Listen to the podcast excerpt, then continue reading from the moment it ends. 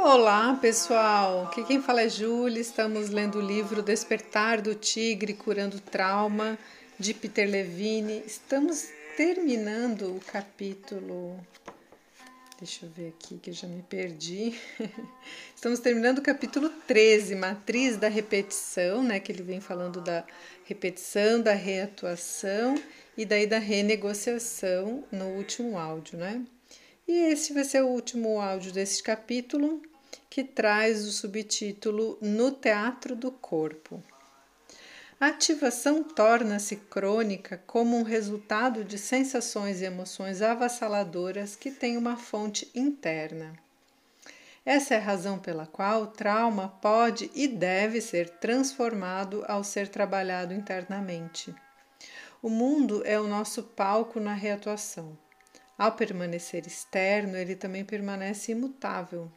Desse modo, a reatuação raramente realiza a tarefa pretendida.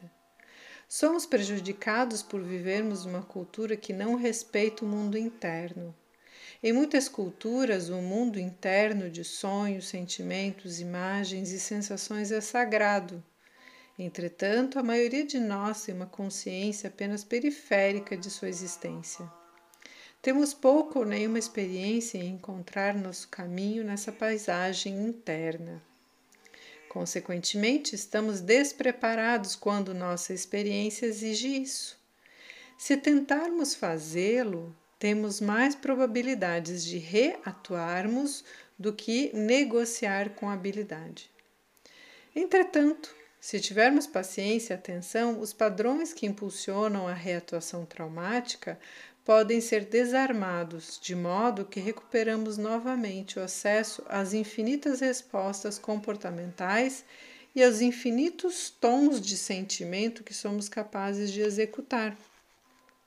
Uma vez que tenhamos entendido o modo como o trauma começa e se desenvolve, precisamos então aprender a conhecer a nós mesmos pela senso-percepção temos toda a informação de que precisamos para começar a renegociar o trauma. O nosso corpo e instintos irá nos contar onde estão os bloqueios e nos dirá quando estivermos indo muito depressa.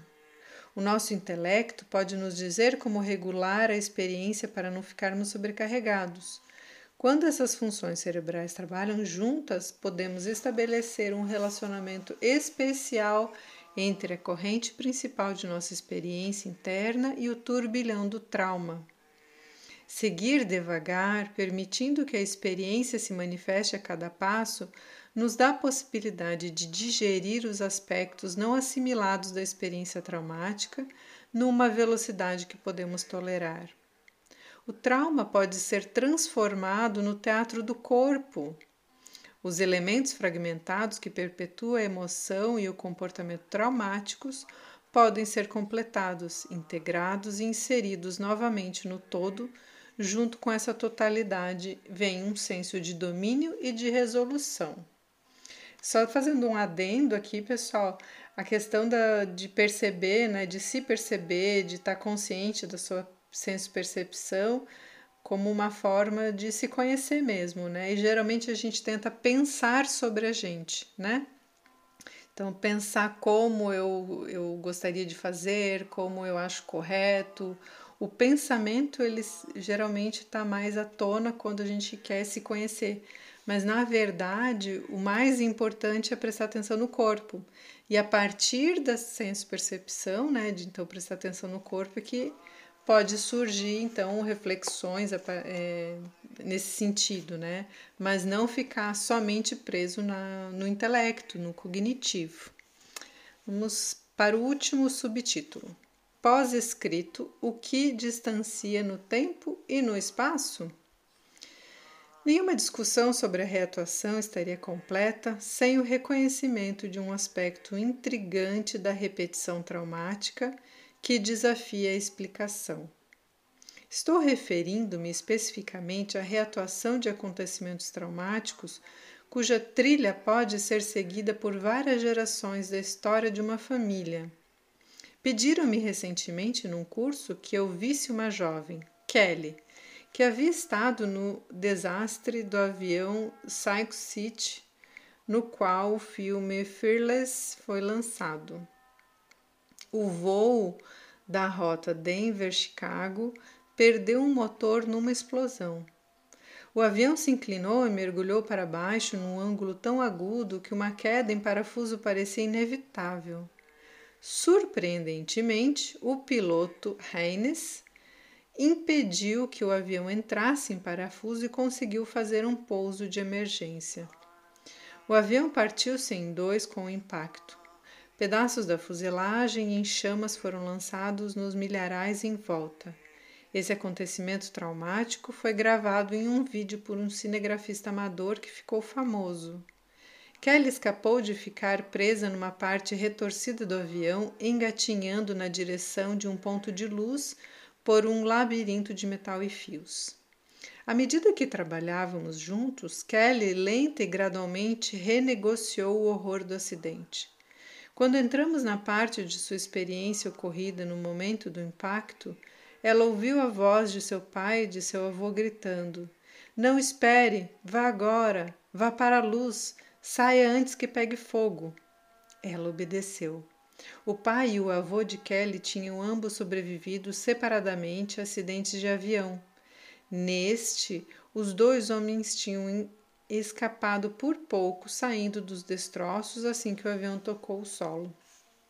É provável que Kelly tivesse ouvido histórias sobre as experiências de seu pai e de seu avô, e essas histórias bem podem tê-la ajudado como agir quando o avião caiu.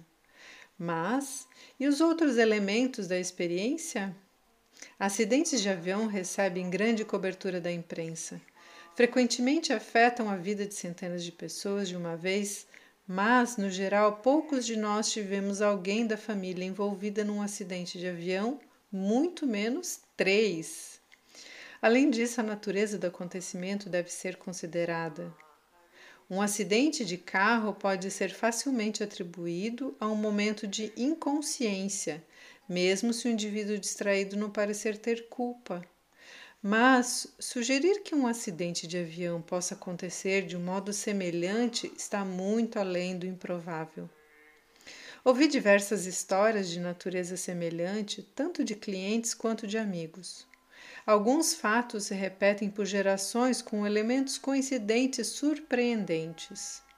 Em alguns casos, essas coincidências podem ser atribuídas, pelo menos parcialmente, ao modo como a criança foi formada pelos mitos e padrões familiares. Outros casos não podem ser explicados, especialmente quando um grande grupo de pessoas está envolvido num desastre dessa magnitude. Deixe os comentários adicionais para Rod Sealing, mas não deixe de ficar imaginando qual a extensão real dos padrões de choque traumático. A história de Jéssica, outro exemplo dos caminhos misteriosos da reatuação traumática. Aos dois anos de idade, ela sobreviveu ao seu primeiro acidente de avião. O piloto era seu pai e ele a tomou nos braços e a retirou da árvore onde o pequeno avião tinha caído. 25 anos depois, Jéssica e seu namorado se perderam durante um temporal e bateram numa árvore. Depois foi descoberto que esta árvore estava exatamente do outro lado da colina onde ela havia caído aos dois anos. Em nossa sessão, ela resolveu muitos sentimentos e respostas profundos de uma infância difícil e complexa. Será que isso significa que ela não precisa de outro acidente? Ou que o segundo acidente naquela colina não foi apenas uma coincidência? Não sei e acho que nunca saberei. Deixemos que isso continue inscrito no mistério da vida. Nossa, pessoal, bem interessante, né?